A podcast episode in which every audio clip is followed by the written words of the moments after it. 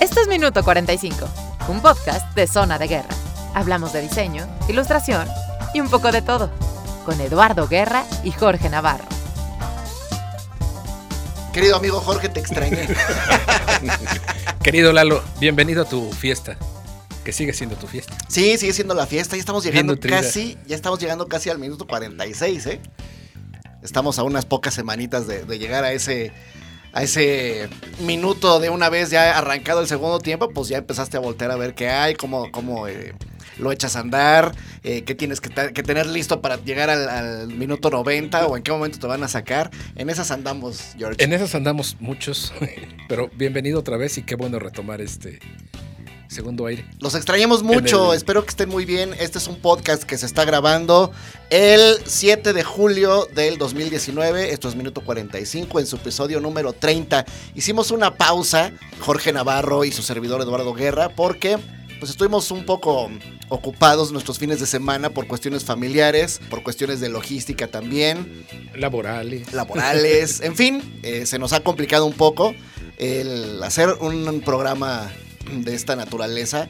Requiere de cierta disciplina, de cierta logística, de cierta congruencia con uno mismo para poder ofrecer un buen producto para que la gente que se toma la molestia de descargarlo, de escucharlo, pues tenga un producto con, con la mejor calidad posible, ¿no? Entonces, por eso estamos como tomando una pausa para reorganizar las cosas in-house y hacerlas lo mejor que sí, se o pueda, bueno, ¿no? buscar el mejor camino para que este podcast sea lo más interesante para un mayor público, ¿no? Así es. Eh, le doy la bienvenida y las gracias a eh, Fernando Martínez de BMP Black Media Productions, que es el estudio donde grabamos este podcast. Que también Fer, se fue de vacaciones. que también se fue de vacaciones, también él estuvo por este, Veracruz, ¿no estuviste, Fer? ¿Qué tal estuvo? si lo pudieran eh, escuchar y ver, lo hubieran visto muy contento. Reivindica un poco el nombre de Guerra Cruz actualmente, pero ¿Por qué Guerra Cruz? pues digo, está cayendo a pedazos. El Ah, ya, ya, igual ya. que el país, pero sí, bueno. bueno, sí. Pero mira, a pesar de ello, Qué bueno que fuiste a solearte. este, se le ve muy contento al, al joven Fer. Jorge, ¿cómo te trataron estas, no sé si son dos o tres semanas? Tres semanas. Tres semanas de pausa. Todo Hace- empezó con el Día del Padre. Hace tanto Ese fue domingo, Ah, sí. claro. Sí, de entrada tuvimos el festejo del Día del Padre. Ajá. Y luego, no, bastante bien, ¿eh? Digo, de trabajo saturado, Eso es bueno. eh, saturado de trabajo, ya pagado. Eso es mejor. No, porque- no cuando ya te lo gastaste. Ah, bueno. No, pero sí saturado, digo, estoy ya terminando, concluyendo la imagen corporativa del Texa, Ajá. finalmente. Y me aventaron unos ocho libritos electrónicos. Ay, qué buena onda, George. Que ahí este, voy a retomar un poco lo de nuestro invitado de hoy. Sí está rudo cuando te dicen, toma, aquí están los archivos para que tú hagas lo que sigue. Ah, es que te, te tocó la otra cara de la moneda. es que me cierto. tocó rehacer, hago publicaciones electrónicas, entonces me aventaron los libros de InDesign, los archivos, pero lo más rudo de ahí es que están mal hechos. Mal hechos, entonces tienes que aventarte un clavado de párrafo por párrafo para ver si los estilos están bien aplicados. Porque para hacer un libro electrónico necesitas que los estilos estén perfectamente bien hechos. Que los- las historias encadenadas y bueno, todo bien para que tu salida a digital sea fluida. Mm. Pero aquí avientas la salida para ver cómo viene. Y si es una olla de pura melcocha. Sí, ahora que, ahora que me lo platicas, me acuerdo que eso me lo platicaste incluso el día que fuimos con, Con ruso. con Ruso a Puentes, Sí. ¿no? Pues y eso ya estoy, tiene estoy ya un poquito a- más de la semana. de la semana.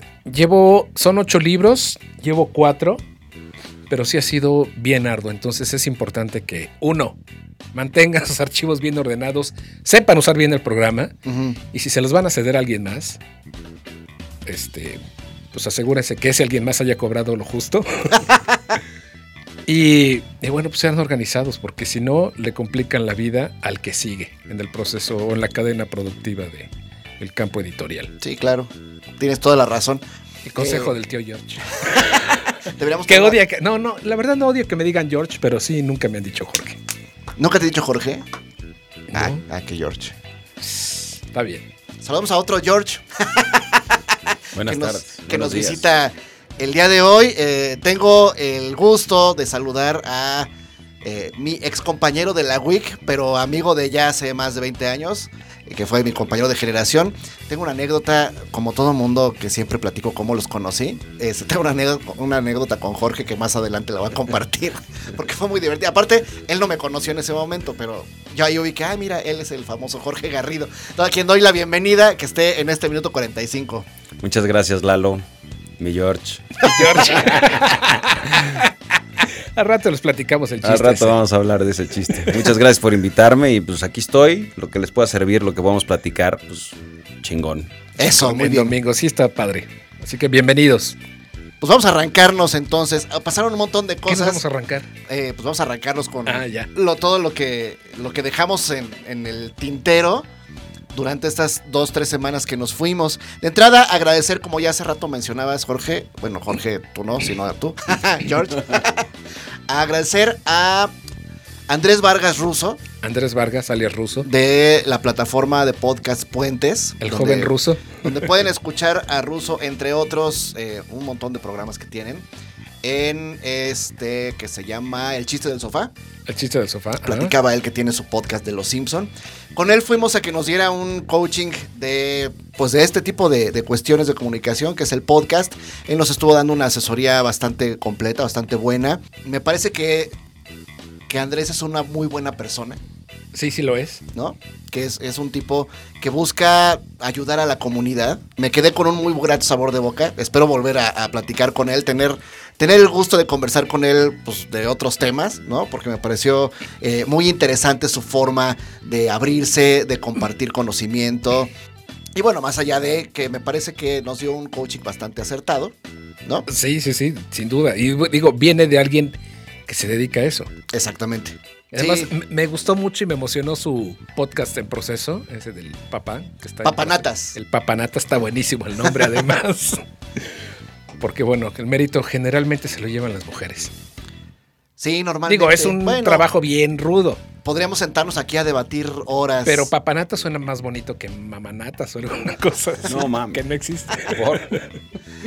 Jorge y yo, Jorge Garrido y yo coincidimos en la paternidad ah, en una fecha muy próxima porque Jorge eh, nació su hijo Sebastián un 15, 17, un 17 de, abril, del 2004 y María, mi hija, la mayor, nació dos días después. Entonces me acuerdo que me acuerdo mucho de, una llamada de Jorge para felicitarme porque pues, ya había nacido este, María. Y, como me dijo él, es que estás, estoy viendo a, estoy viendo a mi bebé, es que no le dijo así, pero estoy viendo a mi bebé y te das cuenta de que nada de lo que hacías antes tenía sentido. Era un Jorge muy emocionado. Eh, y, pocas veces había coincidido yo en una conversación con él como tan a profundidad, entonces eso lo recuerdo muy bien y este, lo tengo muy grabado. Podríamos hablar aquí un montón de, de, espacio del podcast de la paternidad, creo que no es como, como la intención del día de hoy, pero podríamos agendar alguno para platicar de eso, ¿no? Sí, suscribo.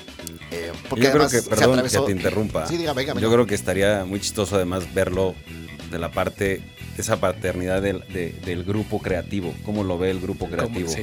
¿no? ¿no? No solamente como, porque hay, pues está el abogado y está todo este tipo de gente que como que tiene una forma de ver la vida muy cuadrada, ¿no? Y nosotros tenemos una forma totalmente diferente de cómo funciona la vida y cómo funcionan ciertas cosas. Sí. Y creo que estaría muy chistoso si tocar ese tema, fíjate. Sí. Sí deberíamos. Aquí voy a comentar que mi hija, tengo dos niños, una niña de, siete, de 8 y uno de 4. Para ellos es normal cómo ven a su papá pues, trabajando y ahí cercano con ellos. Y tienen compañeros que les dicen, pues es que yo no veo a mi papá en todo el día, o solo lo veo en la noche, o solo lo veo los fines de semana. Entonces, sí, está padre la propuesta de, hacer una plática, algo así, de, cómo es la actividad del padre creativo. Sí, bueno, hubiera estado padre porque pasó el Día del Padre, ¿no? Lo fuimos a pues, festejar. Para el siguiente. ya tienes tema. Bueno, el, Día de la Familia. Ándale, ¿cuándo es el Día de la Familia? ¿Tú tienes idea? Eh, no sé, pero... Debería ser día. Creo que es en agosto, ¿no? por lo menos una hora al día. Exactamente. Dedíquenle una hora a sus hijos al día, amigos. Mínimo. Muy bien. Pues ya pasamos por ahí, por el tema del agradecimiento a Russo. Eh, escuchen eh, la plataforma de Puentes, hay muy buen contenido allá.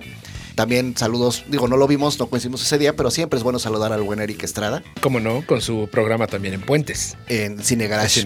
Escúchenlo, eh, Cine Garage está todos los días, amigos, disponible en la plataforma Puentes.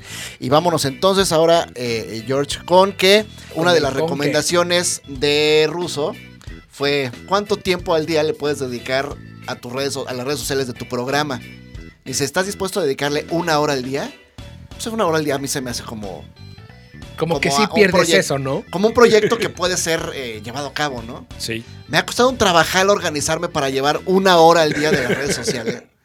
Sí, no es lo mismo estar deslizando el dedito viendo qué publican los demás. alimentando el contenido. Que tú generas un contenido. Sí, sobre todo, insisto, un contenido que tenga una buena propuesta de valor. Porque normalmente uno abre su fanpage digo normalmente, no por ser despectivo, ¿no? Todo mundo la abre con las mejores de las intenciones. Pero hay un montón de páginas de, Facebook, que es la plataforma más recurrente. Creo que tendríamos que voltear a ver LinkedIn. Y lo que hace la gente es su bannercito, con su tip del día, con su frase de reflexión. Y, eso, pues no sé si te deje algo, ¿no? O sea, si te agregue valor a dar, haberte dado de alta en la página de alguien. ¿No? Vamos a pensar en una marca que tú quieras, una página de, micrófonos, ¿no? Ya este, se lanzó la página, la fanpage de los micrófonos Garrido, ¿no? Por decir.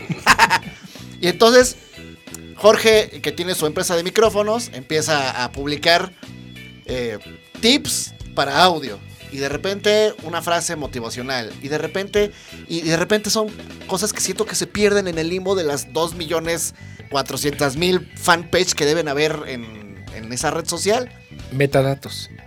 Entonces. Eso es lo que hay que aprender a usar. Se vuelve complicado, ¿no? O sea, querer darle a tu contenido una propuesta que de verdad sea interesante e innovadora ante un océano de cosas que, que, está siempre en la red social, en Facebook, ¿no? En este caso. Bueno, ahí este, te vuelvo a mencionar lo de los metadatos. Ajá. Supimos, y no sé cuántos lo padecieron, que se cayeron las tres redes sociales. Se cayó el Facebook, Instagram y WhatsApp. Sí. No sé si se fijaron. Bueno, obviamente vieron que no cargaban las fotos. Pero en, ese iconito que te aparece había texto. Y decía, esta foto puede tener bla, bla, bla, bla, bla, bla, bla, bla, bla. Esos son los metadatos. Entonces, digo, estamos bien perseguidos. Bueno, también me acabo de enterar, gracias a Te lo cuento. Ok. Que en China desarrollaron una aplicación para los turistas. Entonces también están espiando a los turistas. Entonces todo esto viene que, tiene que ver con los metadatos. Ajá. ¿Qué tanto em, pues estamos invadidos? Porque creo que pocos, incluyo, sabemos cómo gestionar las características de nuestras fotografías desde la ubicación, este, los cómo la compartes y toda esa información la van guardando las imágenes. Entonces para mí sí fue muy eh, pues llamativo ver cómo las fotos no cargaban, pero sí decían la cantidad de personas que estaban ahí, el lugar donde se tomó la foto, incluso ya si le picas más te da hasta el filtro de la cámara, el, eh, bueno, la apertura y diafragma, todas estas cuestiones técnicas que están ahí en, en, las fotografías que uno inocentemente comparte. De hecho, perdón que te interrumpa y no quiero meterme mucho en ese tema, pero yo cuando comparto mis fotos y todo eso y las estoy revelando, como dicen la parte, los que saben de foto, ¿no? La parte romántica. Sí.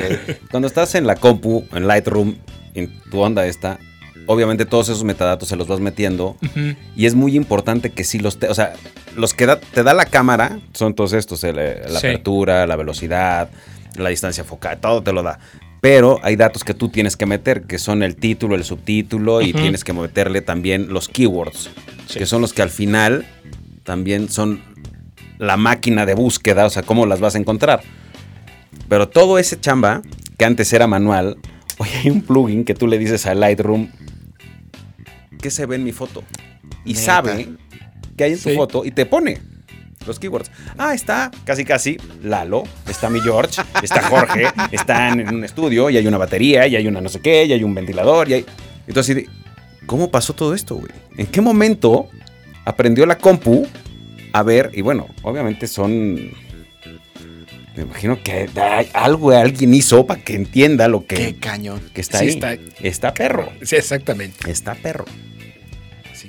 Estamos siendo vigilados, amigos. Totalmente. bueno, el otro día, el otro día pasó algo eh, que me llamó mucho la atención. Sí es, sí es frecuente que de repente texteas algo en, en tu compu, no sé, calcetines. Y en Facebook, en tu Hotmail, en todo, te van a aparecer un montón de páginas de calcetín. Pero estaba hablando hace poco, hablando por teléfono con este, con clienta. No sé por qué le dije de mi viaje a Disney. Dice, no manches, me acaban de empezar a llegar cosas de Disney en mi computadora. De solo la conversación, le dije, no, o sea, no tenías teclado nada, no habías visto. No, de la conversación me empezaron a llegar información de Disney. No mames, colgamos. ya va a ser por fax, güey. Está cabrón, yo de ese, ese tipo de cosas dicen que son como, esa, como los episodios de estos güeyes de los expedientes secretos X. Ajá. Dices, ¿será? Porque dicen que todas las aplicaciones que tienen la posibilidad de escucharte, Ajá. o sea, que siempre está el micrófono abierto de tu teléfono. Entonces que este, pues, tú estás hablando, estamos hablando ahorita y el teléfono, los tres teléfonos están escuchando lo que estamos diciendo. Moco. Entonces, Saludos a Ipsos. que hay palabras que detonan ciertas este, lecturas. lecturas, ciertos foquitos se van encendiendo según lo que vas diciendo. Y así, digo, no sé si sea cierto o no, eso. No, sí es cierto. güey, ya, adiós, güey, ya me voy, ya me dio miedo. Yo estoy en un estudio, estoy precisamente en un estudio de esos, de hábitos. Y este, aquí en ese teléfono tengo este, instalado una aplicación de Ipsos. ¿Ese estudio por qué razón de qué es? Ah, pues es un deal que hicimos ahí. Ah, ok, ok, ok. Entonces lo traigo ahí. Y luego me regañan porque no me conecto lo suficiente. no quiero que estés oyendo. Bueno, pues entonces, fíjate todo lo que salió, nada más porque estábamos platicando de dedicarle una hora al día a tu red social. Cosa que, eh, pues bueno, Estas son las, estoy tratando de hacerme el hábito de. Pues el camino empedrado, bueno, no empedrado, pero sí lo delicado que es caminar en las redes sociales. Sí. ¿No? ¿Qué tanto compartes? Híjole. Además, ¿qué tanto es cierto? Y hasta se hizo un silencio, fíjate cómo hoy no ha pasado ni el camioncito de los helados, ni el se compran colchones. Están, hizo un silencio están, ¿eh? están, actualizando sus redes sociales. Ni, Hachi ha ladrado siquiera. bueno, vamos a temas entonces un poco menos este, escabrosos. Jorge Garrido, te tocó rediseñar, entre otras cosas que me he enterado, que normalmente pues, nos seguimos de, de chamba desde desde que salimos de la carrera, te tocó rediseñar la identidad gráfica de Garabatos. Así es. ¿No? Que la hiciste con Quique. Así es. Bueno, digo, no es por ahí, no es el tema Garabatos, sino es el tema de rediseñar una marca conocida. ¿Qué tanto es eh, el riesgo? Ah, vaya, no sé cómo plantea la pregunta, pero una, una vez que existen estas benditas redes sociales, uno comparte su trabajo, ¿no? Trabajé el rediseño de Garabatos. Y no falta que la banda se vuelve loca y empieza a decir por qué, por qué lo hicieron, me rasgo las vestiduras. El caso de Garabatos es muy similar a lo que estaba, ¿no? Le dieron un, refresh a la imagen que estaba. En el caso de Cinépolis, la banda se volvió loca. Hubo un centenar de manifestaciones en contra de que se cambiara la estrella formada con los rollos de película y se hiciera esta C con una doble abertura. A lo que voy es, ¿en qué momento la marca decide eh, hacer a un lado el logotipo que tiene tantos años, que está perfectamente posicionado, que me parece que comunica muy bien? Es muy responsable que una compañía decida hacer un rediseño de su identidad gráfica. La compañía toma la decisión de hacer el, rediseño de su marca, la encarga a determinado despacho, el despacho lleva a cabo el trabajo. Normalmente pues, entendemos que las compañías de ese nivel trabajan con despachos de ese nivel, ¿no? Entonces, me imagino que el proceso es brief, estrategia, diseño, entrega, salida, bla, bla, bla, bla, bla, ¿no? Y la compañía tiene una junta ahí gigantesca, todos se abrazan con el nuevo logotipo, estrechan manos, ya quedó, fin de la historia, pásame tus archivos porque vamos a usarlo ya, se acabó la historia, ¿no? Si la compañía ya lo aprobó, ¿qué pasa en el caso de que toda la banda se vuelve loca y dicen, no nos gusta? La compañía Están tiene enojados porque ellos no lo hicieron. Eh, eh, eh, ¿qué, ¿Qué pasa ahí, amigos? Pues yo creo que Bueno, en el caso de uno, a mí me importa muy poco lo que diga la gente de mi trabajo, ¿no? O sea, no me... Lo que me importa es lo que dice mi cliente. Exactamente. ¿No? Este... Hay muchos diseñadores, hay mucho talento allá afuera, y hay muchos que han logrado que hacer que su talento sea parte de las cosas que venden. Es decir, los grandes ilustradores que tienen un estilo muy definido pueden vender ese trabajo que están haciendo. En mi caso, es mucho más comercial este, la chamba que yo hago.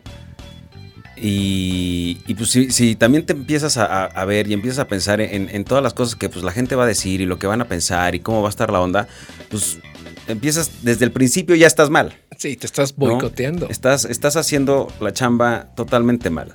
Yo, cuando empecé con esto, bueno, cuando empezamos con, con garabatos y llevo pues, ya un largo trecho en esta onda, me he ido especializando más en branding y demás, para poder vender bien a un costo decente las cosas que hago, lo que empecé a hacer fue una metodología de trabajo para no llegar a vender un logo. O sea, porque vender un logo ya hoy es muy barato.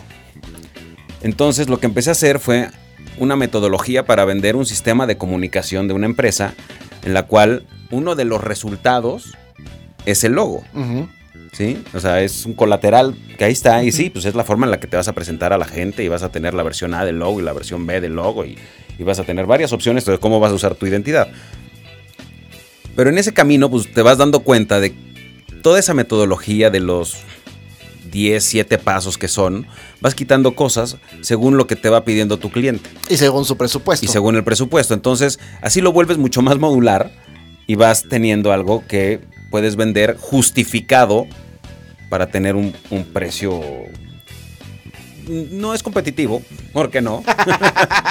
Digo, este, pero es un precio que también, cuando vendes diseño, vendes cosas intangibles, vendes como que aire, la gente no lo agarra la onda. En cambio, si vendes tu metodología, entonces ya estás vendiendo algo mucho más grande que un solo logo, ¿no? Sí, estás vendiendo ya un proceso. Exacto. Trabajo. Exactamente. y ¿qué pasó con Garabatos? Pues yo llegué con toda mi onda, hice mi presentación de mi proceso, ta, ta, ta, y al final, pues sí, querían, o sea, porque yo iba por el rediseño completo de la onda. O sea, no iba nada más a medio chainear. ¿Qué pasó? Pues fuimos caminando, fuimos, pues te subes al barco con tu cliente, vas avanzando y te empiezas a topar con que, o sea, ya le presentaste cómo vas a trabajar. Te dicen que sí, pero a la mitad del camino te dicen, ¿sabes qué? No, porque esto mejor hay que quitarlo y esto hay que quitarlo. Y este, y ahorita me acabo de acordar una anécdota cuando ya me llevé a Kike a una de las juntas que seguro cuando oiga este podcast se va a cagar de risa el güey. Saludos, Quique. Saludos, mi Kix. Y este, al final, o sea, lo que pasó es que empezaron a ver detalles que pues tienes que ir ajustando todo tu speech y toda tu onda, pero justo es eso, o sea, si te empiezas a poner a pensar en que la gente qué va a decir, pues no vas a llegar a ningún lado. O sea, a mí lo que me importa es lo que diga el cliente.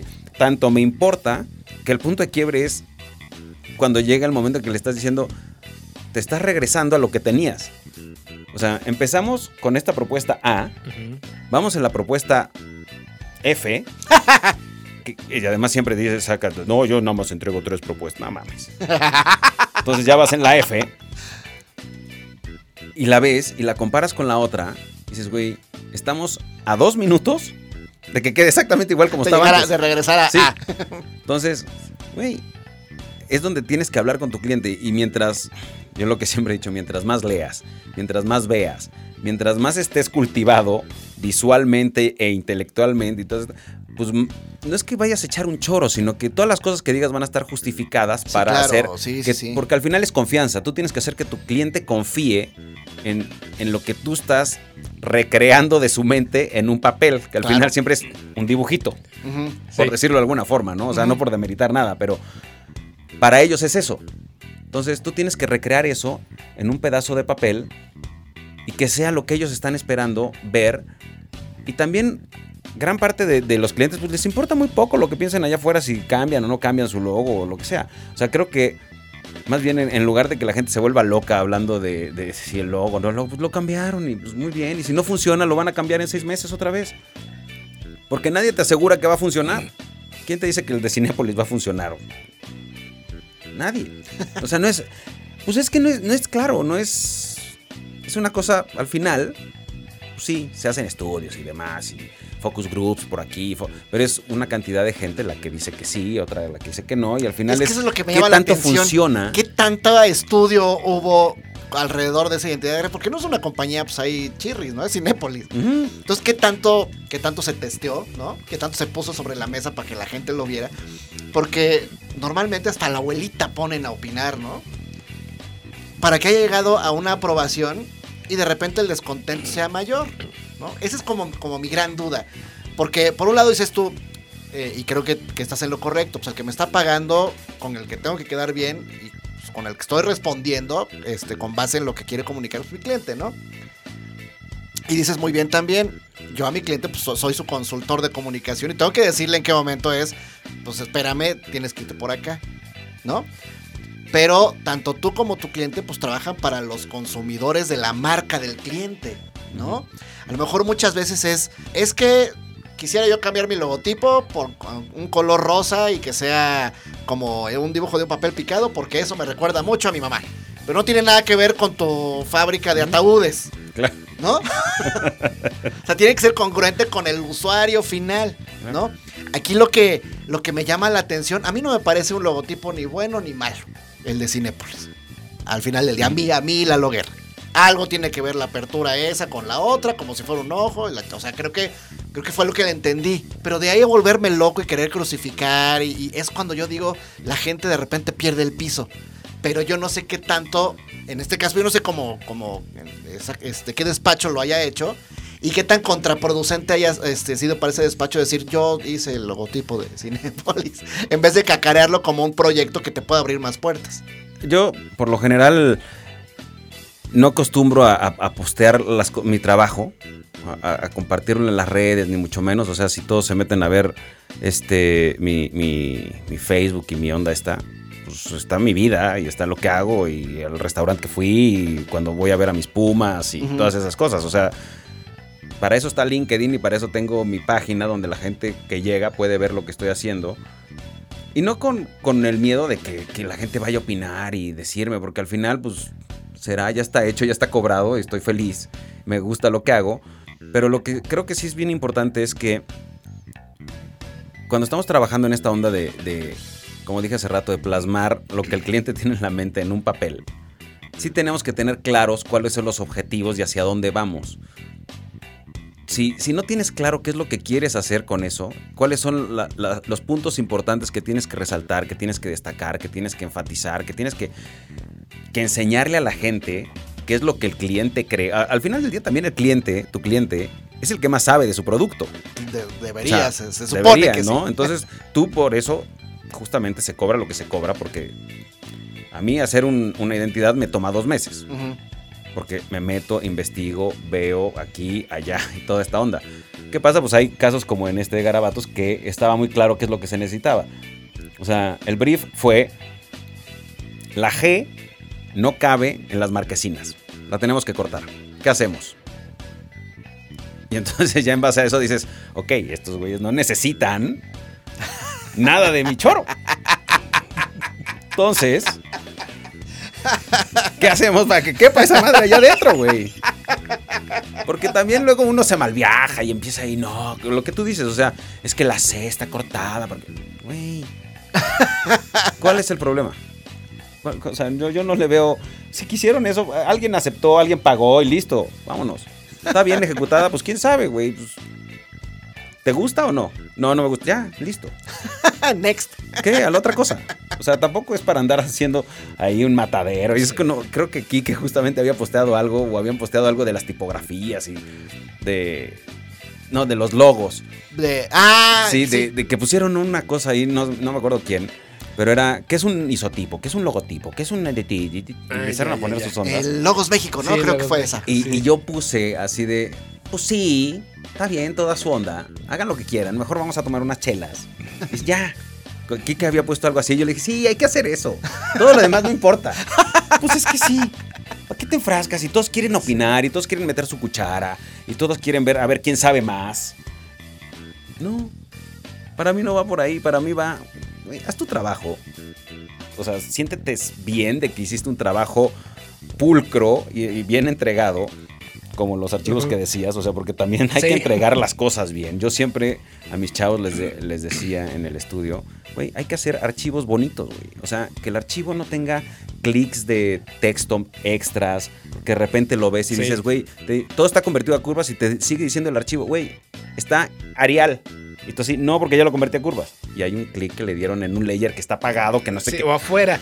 en el Illustrator está el punto ahí del. O sea, tenemos que ser tan pulcros de toda nuestra metodología de, trabajo hasta el punto de cómo vamos a entregar el archivo para que. Porque al final, como que también sentimos e-, ese miedito de nos van a quitar, o sea, me van a pedir los archivos, entonces voy a hacer ondas ahí mágicas para que el güey que lo reciba tenga problemas. No, güey. O sea, sí, va a llegar un momento que te van a pedir los archivos. Y tú entrégalos lo mejor que puedas para que el otro güey no tenga broncas. Exactamente. Porque eso te. Yo ando muy en mi onda del karma. De, güey, haz lo bueno para que te llegue lo bueno. Exacto. Si haces lo malo, te va a llegar popó. Te van a llegar archivos de diseño final. Ok, ok, ok, ok, sí, ok. ok, ok, ok, ok y con 400 layers, canales alfa ocultos, güey. sí, hemos sufrido infinidad de pesadillas de ese estilo. Yo creo que hay que tener claro qué es lo que quieres hacer con un logo, cómo lo quieres comunicar, cómo el cliente quiere, qué es lo que él quiere, qué es lo que quiere decir. Definitivamente. Está bien lo que tú quieras decir, o sea, tú lo vas a asesorar, al parte te, está, te están pagando para... Es como un coaching. ¿Qué es lo que tú ves acá? Es como cuando vas al doctor vas al doctor, el doctor te ve, te estudia, te dice, ah, lo que tú necesitas es Pepto Bismol. ¿Qué le vas a decir? No. No, señor. o, va a haber. Fíjese que no, ¿eh? Una ventana abierta con un monchingo de gente viendo y. ¡No! Sí, exacto. ¡No, le des eso! Exacto, no, güey. Pues ya viene el Yo opino que no. Yo te, yo te Lo que necesitas consulta mejor. Es un té de manzanilla. Mi abuelita, que lleva mucho tiempo viva, nos ha curado a los 300 sobre este, nietecitos así, té de manzanilla. de hecho, está, está agendado George un, este, un episodio con un amigo doctor. Para que hagamos la comparación que de ese tipo de cosas. bueno, pues muy bien, ahí está el tema de Cinépolis. El tiempo nos consume, nos vamos a una pausa ya un poco colgados, pero bueno, vámonos a la pausa y regresamos para cotorrear con Jorge Garrido por dónde ha andado y por dónde andará. Vamos.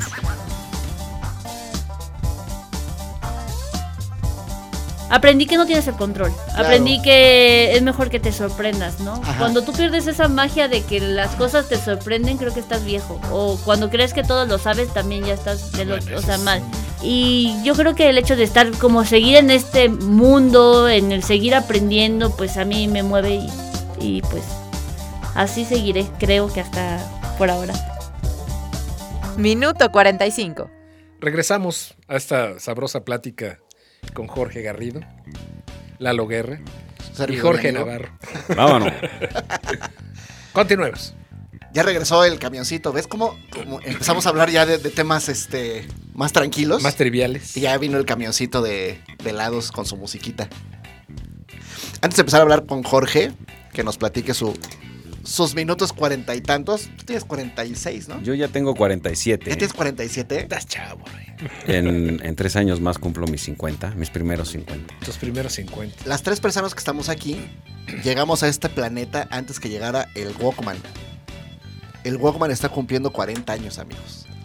Rápido, ¿tú tuviste Walkman, George? Yo tuve Walkman y lo amaba. Es que fui tan afortunado, yo no tuve. ¿No tuviste Walkman? No, güey. No, no había para Walkman. No nos alcanzaba para el Walkman. ¿Te brincaste hasta el Discman? No, tampoco me tocó Discman. O sea, sí veía a mis amiguitos, ¿no? Andaban ahí freseando con sus Walkmans y sus ondas. Bueno, sí me tocó un Walkman, pero ya era usado de un primo. Y era cuando ya todos eran así, casi, casi del tamaño del cassette. Ajá. El mío era como de que tenía para grabar, tenía radio, este, tenía todo, güey. Era gris Panasonic, tenía hasta así como un, el microfonito arriba, hasta arriba. No sé si alguna vez lo vieron. Era horroroso, güey. Era más grande que un tabique, yo creo. Y era, pues sí. O sea, ya no, porque no sé si se acuerdan que hubo unos Sony que tenían así la diademita arriba. Sí, claro, cómo no. El mío tenía la esponjita naranja. Claro. Negros con esponjita naranja. Terrible. Pero, güey, pues ahí escuchaba Wham y. Sí, sí, sí. Wake Me Up. Before You Go, Go y esas ondas. Sí, como ah, yo lo recuerdo re bien. salió un artículo de secundaria. Salió un artículo el día 4 de julio de la revista Paredro que hablaba de del aniversario de ese diseño, en este caso diseño industrial, pues que revolucionó la forma en la que escuchamos música, ¿no? Digo, el Walkman es el chosno de cómo escuchamos música ahora, ¿no? Ahora con, con audífonos inalámbricos. Inalámbricos. Que para mi gusto no me gusta cómo se ven. Pero ya es una cuestión más como de costumbre, ¿no? A mí, de hecho, me gustaba la diadémica, cómo se ve la estás perdido, no sabes nada. me gustan los que vienen acolchonaditos de acá. A mí hay otra cosa que me pasa. Los audífonos eh, que son que no son de diadema, que son los normales, pues, siempre se me sale uno de ellos. Siempre se me está cayendo. Es como que mi oreja no está diseñada para detener un audífono. Yo recuerdo vagamente que hace 20, 30 años había una compañía que te hacía tu audífono con un molde de tu, de tu oído. Así. ¿Sí? Y evitaban eso precisamente. Yo no puedo usar que se este, te cayera me cae eso. el audífono. Las poquísimas veces que, he usado audífonos para, para poder salir a correr, digo poquísimas veces porque yo no corro, ¿no? Pero sí, ahí estoy con el pinche audífono que se me cae. No, no me encanta. A mí lo que me pasa es que me da. Me, si lo uso mucho, me, me empieza a molestar la oreja, me empieza a doler. Entonces, he pasado por 7000 pinches audífonos. Los que ahorita uso son los de los blanquitos estos de Apple. Ajá. Este que no me los iba a comprar yo, obviamente, me los regaló mi esposa, pero los que son inalámbricos, son Y bien, creo que es lo mejorcito que me ha tocado. Y tengo los otros que son los del avión, que son los este, Quiet Fun Surround Burr, que te los pones y ya no oyes al niño gritar, no oyes al güey toser. Esos son maravillosos. Güey, es la onda. Es lo que tú quieres. sí, es, creo que eso es lo que, lo que... Es lo que tú quieres. Lo que sigue para mí. Sí, sí, sí. Fer, ¿a ti te gustan los audífonos? ¿Escuchas mucho música con audífonos? ¿Tú llegaste a ver un Walkman? ¿Sí? Ah, mira. Es más, güey. En el museo. en el museo. Es más. Hay un Walkman en mi casa que Seba encontró en la casa de mi mamá, uno gris igual, y se lo llevó así de, güey, quiero llevarme esto, abuela. No manches. Y encontró cassettes y los tiene parados así, como adornos, en su cuarto. Tiene así como 17 cassettes paraditos así, son sus adornos. Es que están increíbles. Y la otra vez sí se ves que de repente en Facebook también sale el, este, la relación de el cassette y un lápiz. Sí. Eh, la, pluma, ¿no? La pluma una pluma. Y le dije, Seba, ¿sabes qué pasa si juntas a este con este? Y él los veía. Así de, le dije, ¿tú crees que puedes hacer que toda esa cinta que está acá enrollada la pases al otro lado usando esto? Es, imposible. Neta, te dijo eso. O sea, ¿cómo? Y le dije, fíjate. Y ya ves que le empieza a hacer como matraca. Ahí estás. Si no manches, está buenísimo. Muy bien. Eh, Era cansado con los de 90 minutos. Uh. Ah, sí, con los cassettes de 90 minutos. Sí, por ahí vas entrenando la mano también. Era cansador. Muy bien. Había hasta de 120, ¿no? Creo que era el tope. 120. 120, cassette de 120, cierto. Bueno, entonces haciendo este ejercicio que hago con todos los invitados de esta gran fiesta que se llama Minuto 45. Em, a Jorge Garrido, yo tengo el gusto de conocerlo en la Universidad Intercontinental hace ya bastantes años, unos cuantos, ¿no? unos pocos. Em, resulta que Jorge Garrido estaba en un salón distinto al mío. Éramos tres grupos, era una buena época de la WIC porque la matrícula de diseño era bastante, era bastante grande. sí, éramos tres grupos por semestre. Entonces me tocó esa generación, una de la generación que cabe este, acotar. Siempre he dicho que es una generación llena de gente talentosa y Jorge es uno de ellos. ¿no? Gracias. Está Juan Carlos, está Quique, está Oscar, está Daniel, este, un montón de chavos bien, bien talentosos. Eh, que, que lo personal, pues siempre me han servido para encontrarme mi estilo de diseño, mi forma de hacer cosas, ¿no? El, tener como reto a una generación tan competitiva, eh, me ha costado trabajo, pero bueno, pues me ha llevado a, a chambear, a, muchas veces también estar satisfecho con lo que yo hago. Pero bueno, ese no es el tema. El tema es que Jorge estaba afuera del grupo, él estaba saliendo con una de, mis compañeras de primero A, ¿no? Entonces estaba Jorge, pues yo vi que estaba Jorge, ¿no? X, como cuando te das cuenta que está alguien parado allá afuera de tu salón esperando a alguien. Llega el receso no sé por qué me salgo y regreso, por, qué razón la siguiente escena que veo es Jorge teniendo diferencia con los dos este, profesores que nos daban dibujo técnico, que eran, este, uno le decíamos el Puma porque se llamaba José Luis Rodríguez, ah, y el otro se apellidaba Briseño. Que se parecía a Don Mati, el de los parchis. Mira, con todo y todo ubica la referencia perfecta del profe Don Mati de Parachis. Y, este, y ese es el primer recuerdo que tengo de Jorge. Eh, pasa el primer semestre y nos mezclan al A y al, C, creo que era el grupo con el que estabas en el primer semestre. Y ya me toca coincidir con Quique, con, con Jorge, con Juan Carlos y con un montón de, este, con Oscar, ¿no? Con Ale Guzmán, con Lorena Obón. ¿Quién más estaba en ese grupo? Em, había una, había unas, eh, Pili, pero Lorena Drucker estaba en el mío. Ah. Eh, Pili y Susi también andaban este, en, ambos grupos. Pepe Martínez ya no me tocó en ese grupo porque él se fue a otro. ¿No? En fin. Entonces, a partir de ahí, los siete semestres restantes nos tocó coincidir a, Jorge y a mí en el mismo grupo. Y bueno, pues este. Y pues es una amistad que tengo con él desde 1993. Que fue cuando, cuando ya estábamos juntos como, como grupo, ¿no? Eh, lo que le pregunto a todo mundo, este, Jorge, ¿qué te llevó a estudiar diseño? Fue muy chistoso porque mm, estaba en la fila para, para entregar mis papelitos de, de, la inscripción. Entonces, pues ahí ponías que, para qué carrera ibas y yo iba con dos hojas. Entonces, una era pues para diseño y la otra era para odontología. Así estaba la onda. Entonces, pues estaba yo formado y yo a Pepe a Pepe Martínez. Sí. Lo conozco desde el Madrid también. Este, nos tocó en algunos salones juntos, luego nos separaron y demás. Pero lo vi que estaba formado adelante. Y ya, entonces me pues, hice la mexicanada. me adelanté unas cuantas personas. ¡Pepe! ¿Qué onda, güey? Entonces me adelanté y ya estaba ahí con él. Y me dijo, güey, ¿qué onda? ¿Qué vas a estudiar? Le dije, pues no sé. Si odontología, güey. O diseño. Me dice, no mames, ¿cómo? ¿Así? Le dije, pues sí, güey, así. Entonces, lo que pasó es que mi papá es maestro en filosofía y doctor en letras en la Universidad Nacional Autónoma de México, donde mis Pumas. Y este. Pero en una de sus este, ondas le tocó diseñar, armar un estudio, un despacho de diseño, por decirlo de alguna manera, para hacer las revistas de Conacit.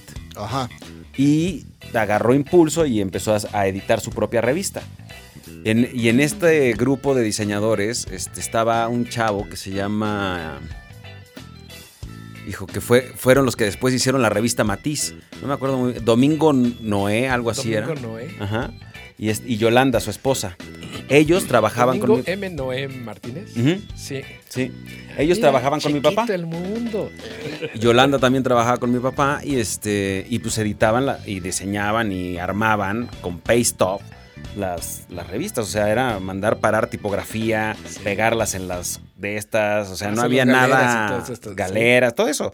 Y pues yo estuve muy metido en esa onda. Este, cuando iba ahí al estudio, despacho, lo que fuera mi papá, a ver eso. Y de ahí me empezó a entrar la ondita por el diseño. Este, después yo, antes de entrar a la WIC, también armaba.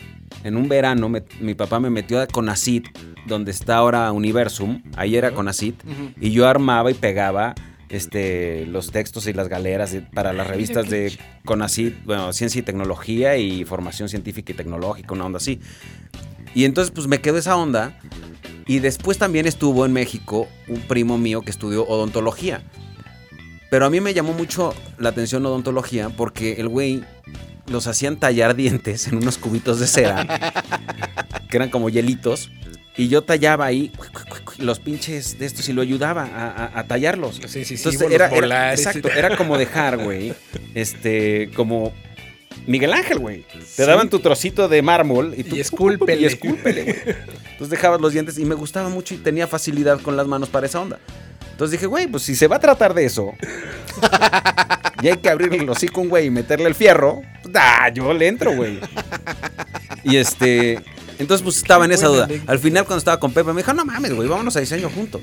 Y fue como ya, a la hora de entregar, dije a la chingada esta y ten, y di la de diseño. Y así fue. Así decidí estudiar diseño. y aquí estoy, güey. Cuarenta y tantos años, bueno, no, veintitantos años después, ¿no? Sí. Em, ahora, si hay algo que le admiro a Jorge Garrido, es, eh, como él explicaba hace rato, su forma de, vender y su forma de hacer negocio, ¿no? Una de las personas que, mejor veo que gestionan su negocio de diseñador es Jorge. Y eso, pues me empecé a dar cuenta pues, desde que estábamos en la universidad. Jorge, curiosamente, es, muy chistoso. Eh, él tenía en su casa equipo para trabajar con Corel y tenía, este, tenías una PC, ¿no? Sí. Y está siempre el debate, ¿no? De, ay, que sí, la, PC y la Mac y el papel de baño y la caca, ¿no? O sea, una, discusión por demás estéril eh, y, lo que quieras, ¿no? Pero mm, Jorge trabajaba muy bien y empieza a trabajar, eh, pues, como su mini despacho cuando estábamos en la carrera, ¿no? Que era cuando trabajabas eh, con un compañero tuyo, no, me acuerdo cómo se llamaba, ¿no? Cachón. Cachón, que estaba, no me acuerdo si en administración o, X, ¿no? Pero ya lo veías a él trabajando en, eh, pues, un incipiente despacho, podemos decirlo así, ¿no? ¿Cómo te fue en esa mini aventura? O sea, ¿qué tanto este, empezaste a aprender? Es, muy chistoso porque cada vez que he tenido la oportunidad de, de asociarme con alguien, todo ha salido mal. Al principio, como todos los noviazgos, porque es un noviazgo, este pedo es relaciones, es que bien me caes, me llevo muy bien contigo, te encuentras muchas cosas en común. Sí, pero te toca atender la cama y tú lavas los trastes. Exacto. se rompe el encanto. Entonces llega un momento en cuando empiezas, y ¿sabes cuándo pasa? Cuando generalmente empiezas a ver que hay desigualdades económicas, ¿no? Este, porque hay otras desigualdades que puedes tolerar y siempre, como en una relación, güey, siempre hay alguien que da más y hay alguien que da menos y a veces se cambian las dos.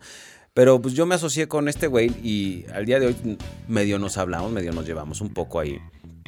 Eh, y pues, pues yo empecé a chambear, yo tenía justo de, de, lo de mi papá, de las revistas, pues en una de esas sobre una compu y le dije, güey, échala para acá. Ok. Y llegó la compu a mi casa y pues yo tenía Corel y tenía la onda ahí. Y pues era la manera de ir sobresaliendo también incluso en, cosas para la escuela. Y, y este otro güey que lo conocía del Madrid, pues él estudió administración o algo, algo así también en la, en, en la WIC, pero al final tenía una onda donde podía tenía acceso a diseñar o imprimir más bien materiales para los hoteles de Tlalpan. Entonces, pues, güey, había que armar los archivos, este, reeditar los archivos de las etiquetas del agua, de este, hacer volanteo, hacer cosas que fueran, estuvieran pegadas dentro de los hoteles de paso de Tlalpan. y pues este, pues él no tenía un diseñador como tal, pero tenía el servicio de la impresión. Y entonces me empezó a jalar a mí para diseñar todas estas ondas. materiales. Que, güey, si las vemos hoy, sí estaría como para suicidarme. Porque sí me dan oso, güey. Pero bueno. ¿Pero guardas todavía algo de eso? No, güey, no, ¿para Porque, la neta, yo sí guardo por ahí una impresión de un marcianito que, te hice para papelería Gazú. Mm. Lo que, a ver, ¿cómo fue ese de Gazú? no me acuerdo, pero chingue su madre. Era una mascotita, sí. un, un Gazú. No me acuerdo quién se quedó eso. No sé dónde salió ese güey. Pero bueno, la cosa es que al final, pues esta sociedad duró poco también. Pero fue, fueron como los últimos dos años de la carrera. Sí. Y pues se, pone complicado porque tienes que hacer entregas, tienes que chambear. Y luego aparte, pues no era la remuneración que uno espera nunca. Este. Pero lo padre te va dando, te va dando experiencia y callo en cómo, cómo manejar los archivos, cómo, cómo hacerte la vida más fácil para poder trabajar bien, porque de repente lo que me he topado mucho y cuando, cuando mis chavos en el estudio tienen un desorden en toda la computadora y eso lo único que logra hacerte es que no seas ágil en tu organización para empezar a trabajar en algo. Tus archivos de referencia, tus inspiraciones, o sea, tienes un desorden, entonces te vuelves más lento. Los proyectos toman más tiempo. Pero mi experiencia pues fue padre en el sentido del aprendizaje. Pues es que es eso, ¿no? a lo mejor no, no tenías la remuneración Pero ¿sabes qué pasa? Que en ese momento no lo ves así. Claro. En ese momento que eres joven y ávido y, y puta, te interesa, quieres lana, güey. Claro. ¿No? O sea, no estás viendo, ay, sí, voy a aprender un chingo. No. A mí no me interesa aprender. En ese momento no te interesa aprender. Tú quieres lana. Sí, cierto. ¿No? Que hoy ya entiendes de, güey, hay que buscar experiencia, hay que buscar conocimiento, hay que buscar cómo tus habilidades las transformas en otra cosa. Que después se convierte en fama y fortuna. Casi nunca la fortuna, pero Ah, bueno, depende qué es lo que uno piense como. Exacto, depende, depende, sea, depende cuál sea tu fortuna. Exactamente. Este, pero sí, la, experiencia fue buena. Incluso, o sea, a pesar de que, que, te haya salido mal, es una experiencia. Para la siguiente, te fijas en qué, en qué no te gustó de esa vez para hacerlo mejor. Claro. En mi caso, pues la siguiente vez que también me asocié, no me gustó. Me fijé en los puntos que tenía que fijarme y yo según no me iba a asociar jamás en mi vida. Ajá. Y fue lo que pasaba, lo que platicamos de L'Oreal, que cuando me asocié esta segunda vez, este, yo estaba buscando un fin monetario más allá porque después de haber trabajado tanto tiempo con L'Oreal, sentía que lo iba a perder. ¿Y qué pasó? Lo perdí. Entonces yo estaba buscando tener una cuenta más grande para subsanar el que se fuera a L'Oreal y tener lana para pagarle a mis chavos. Claro. Que es lo que te decía. O sea, al final estás buscando negocio, no para ti. Estás buscando un negocio para pagarle a la banda. Que al final tampoco está bien. O sea, tienes que pensar primero en ti, en lo que tú haces, o sea, tú ser tu materia prima. Creo. Ahora, para llegar a esa segunda sociedad, pasó, pasó tiempo, ¿no? Porque salimos de la WIC y me acuerdo que estuviste. Fuimos, nos fuimos a hacer prácticas profesionales, un despacho muy simpático que se llamaba ADP. ADP, ¿no? Allá en la Portales. Sí. Y mientras yo me iba a mi aventura en Vista, en, una, en la primera chamba que tuve, tú estabas en, en, te quedaste en ese despacho, ¿no? Estuviste algún tiempo. Yo me quedé en ese despacho, me corrieron. ¡No, hombre! Sí, me corrieron porque pues nunca me ha gustado que me, que me traten mal y que me quieran pisotear y así. Y pues resultó que sí, que me pisotearon. O sea, llegó un día y les voy a contar la anécdota completa, ojalá no me pase el tiempo. No, vamos bien, vamos bien. Este, estaba yo en mi computadora y llegó el que era mi jefe o el dueño de la agencia. Ajá. Se paró atrás con otro cliente y me dijo, por favor pon el logo en la pantalla de 3 centímetros.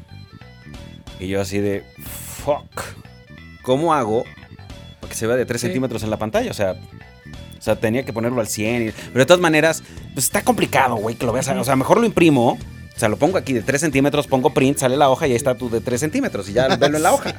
O sea, no me pongas esta presión encima. Y entonces, pues me empezó a gritonear. Es que eso no son 3 centímetros. Y yo, pues ya estaba al 100%. Sí, son, 100, son 3 centímetros. No, que no, no, que sí, no, que no.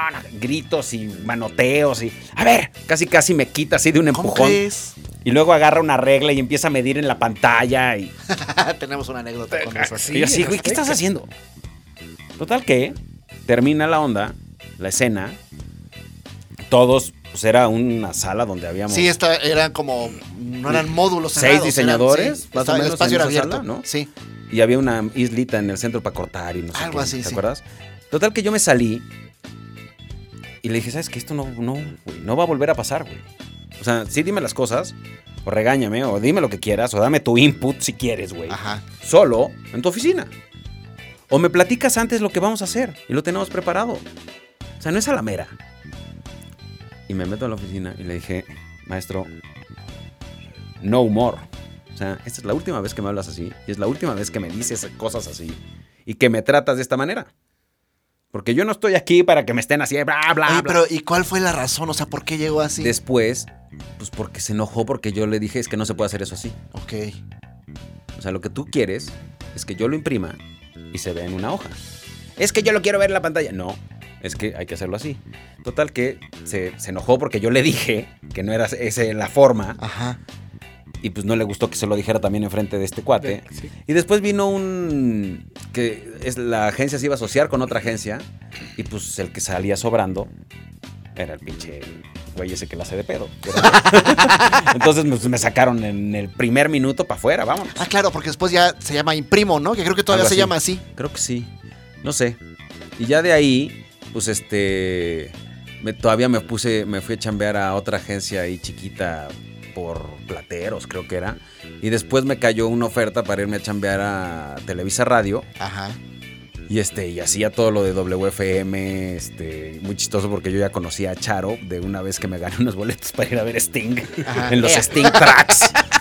y este, y con el burro y pues toda la banda esta de, los televisos, ajá, Y ahí estuve un rato y aprendí mucho para, o sea, aprendí cómo, cómo había que hacerle para trabajar rápido y crear mini campañas, mi, todo en mini porque son súper rápidas y, las tienen que empezar a repartir afuera y, está justo corriendo con lo que el güey está diciendo en la radio.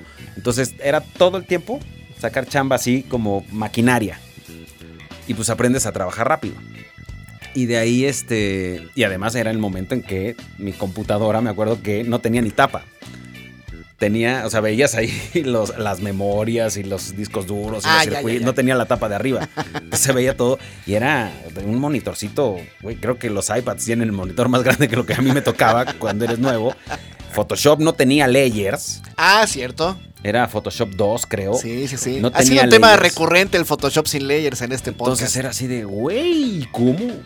¿Así? y pues era, sí, no, le tienes que poner un drop shadow. Sí, fuck. y pues aprendes a todo eso. Y ya después fue cuando monté mi estudio, o sea, cuando me corrieron de ahí también por ponerme necio. Ok dije, ya estuvo, güey. O sea, me van a correr de todas partes por ponerme necio. Mejor pongo yo el mío y nadie me corre. Nadie me corre. Y puse el mío y me aventé con el mío fácil unos 15 años. Ajá. Oblicua. Oblicua. Ajá. Y ya después vino mi otra sociedad, que creo que por ahí va la pregunta, este, con Héctor Castel, que este, pues hicimos Twapes. Y pues fundamos Twapes y estuvimos un rato juntos, como cuatro años. Después hubo cosas que no me gustaron. Y lo mismo, o sea, yo siempre he dicho, güey, si no te gusta, llega un momento en tu vida que te levantas y no quieres ir a ver a una persona, güey. Sí, no por qué seguir aquí. No tiene, no tiene sentido, no, tiene cómodo. Y además también este, hubieron broncas ahí de, pues de relaciones entre él y yo, hubo broncas también de lanas, hubo broncas de muchas cosas, y pues yo había puesto en ese despacho, en ese estudio, en ese despacho, llámale como quieras, este, pues casi todo el, las compus, la gente, la, todo el, como dicen los americanos, el know-how de cómo funciona un estudio de diseño. O sea, cómo funciona un estudio de diseño. Y él lo que había puesto era pues, cómo funciona la parte administrativa. Ok. ¿No? Y que la mancuerna en el, en el papel suena bastante bien. Suena bien, pero siempre hay broncas. O sea, siempre hay alguien que da más, siempre hay algo. Siempre hay algo que no. O sea, hay unas que funcionan muy bien. ¿no? Y siempre y estés de acuerdo con, cómo está funcionando. A mí hubo cosas que no me gustaron. Y pues, este, pues decidí mejor salirme y seguir mi negocio yo solo. Que al final es como te digo, o sea, cuando aprendes que tú eres la materia prima y que tú, cómo haces las cosas, y güey, te puedes levantar siete veces. O sea, ya lo he hecho varias veces. Y aquí estoy el día de hoy, feliz, no le tengo que ver la cara a nadie, hago mis cosas como yo quiero. estoy encantado de la vida y digo, me junto con la gente que quiero. Este, también el hecho de que L'Oreal nos haya mandado al diablo me ha funcionado muy bien. Porque antes estaba muy apretado en eso, o sea, estaba todo el tiempo diseñando cosas para L'Oreal bajo unos esquemas muy establecidos. Hoy puedo hacer lo que yo quiera. Vamos a poner el contexto. L'Oreal era una cuenta que te ganaste, tú que, no, vaya, hiciste tu pitch, lo que sea, y trabajaste durante todo ese tiempo cuando estabas en Oblicua. Así es. ¿No? Así es. Este, que me tocó cuando estabas en Oblicua, también trabajar como dos, tres proyectillos de, caricaturas y cosas así, ¿no? Entonces por eso tuve la, suerte de, conocer tu estudio en, ese momento que me acuerdo que tuviste tu oficina acá en, tu casa y después estuviste en un edificio ahí por insurgentes, ahí alguna vez. Eh, por el Parque Hundido. Por el Parque Hundido, ¿no? Hubo un momento en que agarramos ahí todo el mundo ya trabaja con Coca-Cola, pero pues cuando tú trabajas con Coca-Cola eres el chingón. Estás cabrón. Eres güey, no mames, mira. Pero al final, lo padre es que eso nos dio chance de abrirnos un poco, crecer y nos fuimos para allá. ¿Qué pasó después? Pues empezamos a ver que este, nos habían contratado por un proyecto que duró mucho tiempo. Eh, y era diseñar las cosas de Navidad y estas ondas, las casitas. Y bueno, en ese entonces fueron diseñar las casitas. que se daba de regalo con el intercambio de cinco taparroscas y tres patas en el culo y tan, tan, tan, te llevabas tus cosas, ¿no? Total que, pues tienes esa onda, diseñamos esas, esas madres y pues nos empezó a ir bien. O sea, bueno, nunca nos fue mal, pero nos empezó a ir mejor. Entonces dijimos, güey, llegó el momento de crecer y nos vamos a ir a una oficina, chingue su madre, de huevos tampoco estaba de huevos, era chiquita. y lo que pasó es que nos subieron el Pero pinche... estaba junto al McDonald's. Estaba al lado del McDonald's, tenías los tacos de acá, güey, tenías todo. ¿Por qué te fuiste? Este, eso siempre te lo quiero preguntar. ¿Por qué tu, oficina, como está acondicionado en, tu casa, pues estaba muy a gusto? ¿Para qué mudarte a un edificio tan lejos aparte? La renta no estaba tan mal, el lugarcito estaba bastante bueno. Y yo lo que buscaba también, porque ahí todavía seguíamos con L'Oreal. Ajá. Yo buscaba tener menor distancia a L'Oreal. Entonces. justifica todo. Y además era salir, metrobús o camión o lo que tú quieras, y llegábamos a L'Oreal que estaba en el World Trade Center por ahí. y entonces nos quedaba a nada. Entonces las idas y vueltas eran cuando L'Oreal estaba, bueno, siempre estuvo ahí, después se cambió, pero de, de, por Perisur, lánzate hasta allá, cuando apenas estaba construyendo el segundo piso y cuando todas esas ondas que... al revés. Era terrible. O sea, era hacer una hora, hora y cuarto para llegar allá y otra hora y cuarto de retache. Entonces ya te... Yo me acuerdo que cuando yo empecé a chambear con L'Oreal y todavía no tenía ningún chavo conmigo, güey, en la mañana iba a L'Oreal a dejar chamba de la noche. Salía de ahí con chamba para entregar en la tarde. En la tarde. Ok. O sea, despuesito de la hora de la comida. Ahí entregaba archivos y demás y agarraba otra cosa y me regresaba y hacía y pum, y en la noche iba de, o sea, yo estaba tres veces al día en L'Oreal. Y de retache a diseñarle. Entonces sí se ponía así, y ahí fue cuando me di cuenta que necesitaba gente. Pero al final después e, ese necesitar gente se vuelve es parte como del crecimiento medio ambicioso que todos tenemos, pero porque también podías haber rechazado algunas cosas. Y me quedó bien. ¿No? Porque también llega un punto en que quieres agarrar todo pero no te das cuenta el, problema en el que te estás metiendo. No, sí lo agarro. No, es mejor tener. Tengo un amigo. pulpo, Tengo un amigo que dice que tú lo conoces. No voy a decir su nombre. Ok. Pero él va a saber que estoy hablando de él. Ok. dice, es mejor tener 20 mil en la bolsa que no tener nada. Pues sí, güey, pero pues es que ya tienes 7 mil cosas encima, güey. Y si agarras eso, vas a empezar a llorar. y se pone a llorar. ¿Por qué no conservaste o sea, la marca Oblica cuando, cuando termina tu sociedad de Two Apes? O sea, ¿por qué ya ahora te llamas Jorge Garrido? ¿Sientes que eh, a mí me, funciona para posicionar mi nombre en el zona de guerra, ¿no? ¿Tu estrategia es ahora ir por allá? Cuando terminó Oblicuo y hicimos Two Apes, pues sí, Oblicua se quedó ahí como una onda porque también los chavos estaban contratados ahí. Entonces, había que aguantar un poco Oblicua. Porque como los chavos tenían contrato con Oblicua, no podíamos mandarlos a la chingada. Y luego si los corríamos o lo que fuera, iba a generar una lana ahí que no queríamos que generara. O sea, porque también luego los diseñadores no nos fijamos en esos detallitos. Ah, claro. Entonces iba a ser un problema. Entonces lo que pasó es que nos aguantamos tantito y después terminó como el contrato y le hicimos contrato nuevo en Two Apes. Entonces toda a sonar pinche ni modo. La antigüedad se fue al diablo. Oh, pues sí, claro.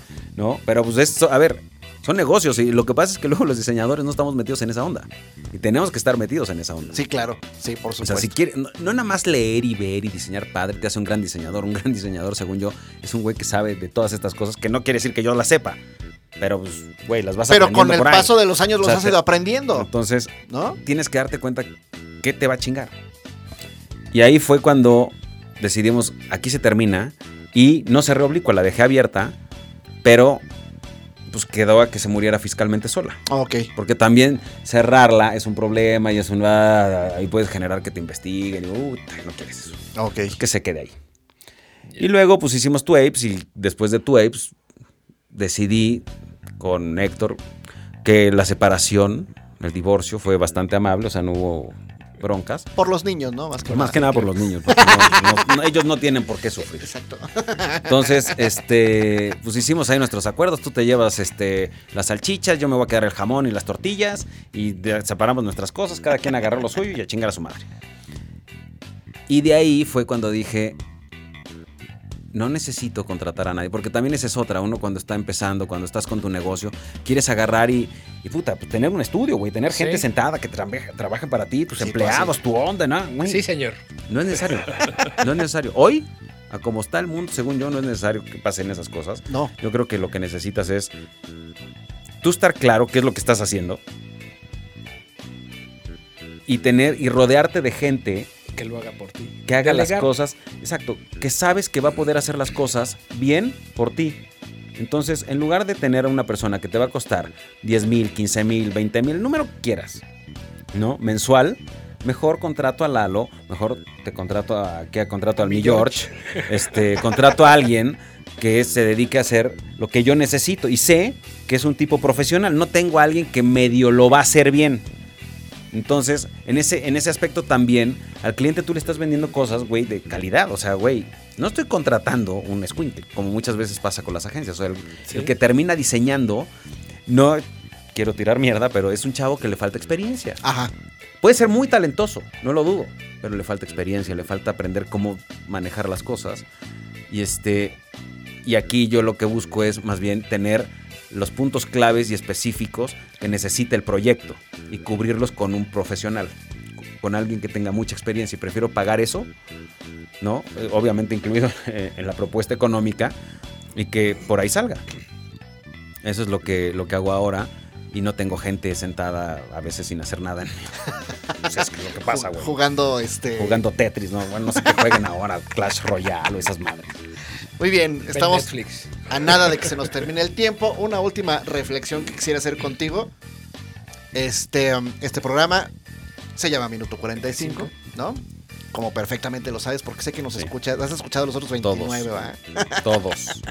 no, pero, ah, pero sí lo quiero mencionar. Una de las, de las muestras de apoyo que recibí cuando empezamos, George, fue de Jorge Garrido. Sí, por WhatsApp. Oye, está chingona tu onda. Mejor. Este, toda la suerte del mundo, etcétera, etcétera. Eh, fue algo que, que, valoré mucho en su momento. Es minuto 45 este podcast. Evidentemente, si lo comparamos con el medio tiempo y toda esta historia, pues tú hace ratito decías que ya estás por el minuto 47. ¿Qué tal harías una evaluación de tu primer tiempo? ¿Cómo fue? Yo creo que no tengo nada que quejarme. Me ha ido muy bien. He agarrado proyectos como todo en la que me han gustado, otros que he odiado hasta puta, morirme. Este, pero creo que es parte de todo, o sea, es parte de la vida. O sea, no, no vas a tener todo color de oro o el Golden Boy y toda la onda. O sea, siempre vas a agarrar cosas que no te van a gustar, pero eso te ayuda a tener las cosas que te van a gustar.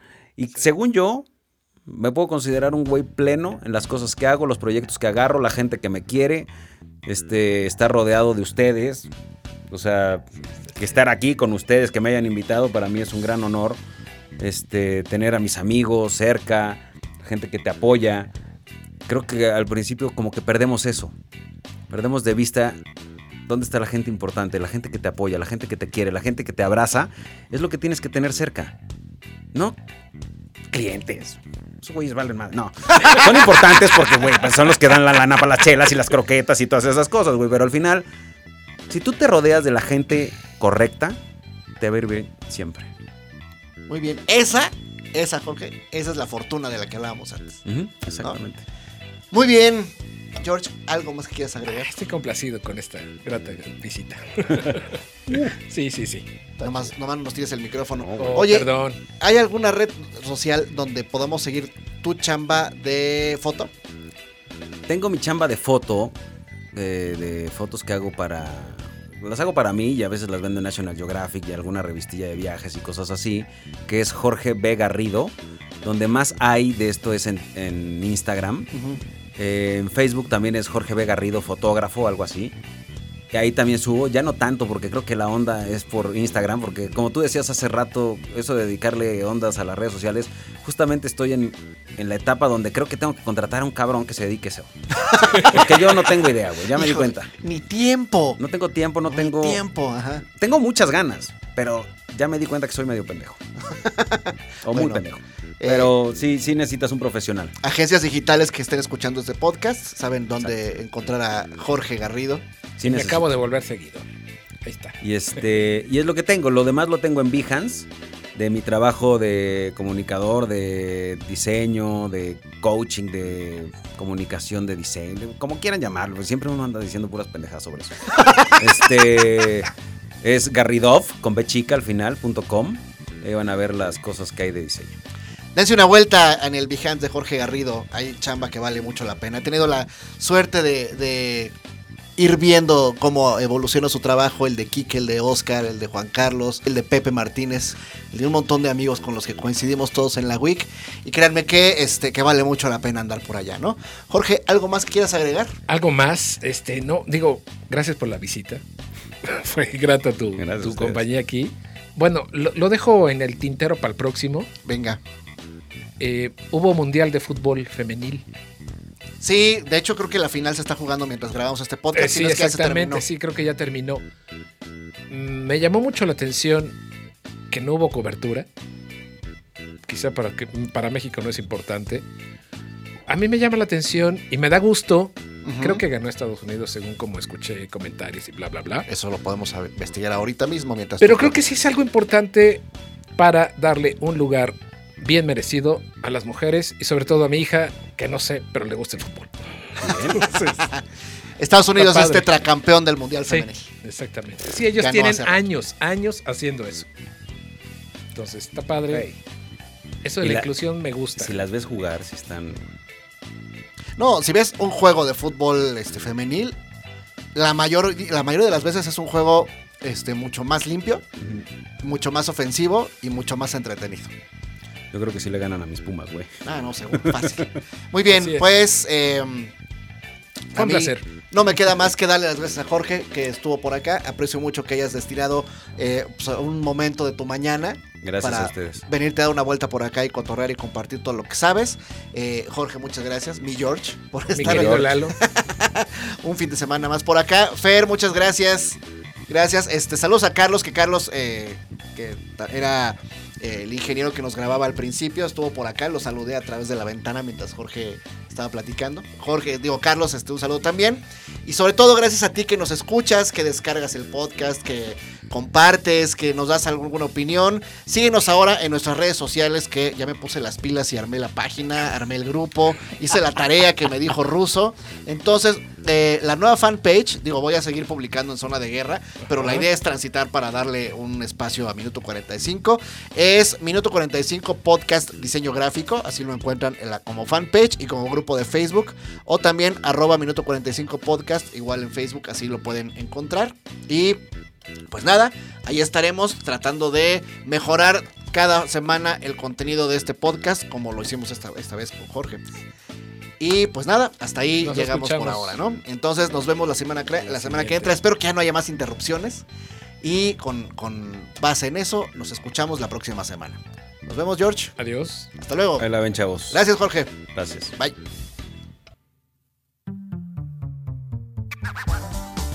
Esto fue Minuto 45. Gracias por acompañarnos.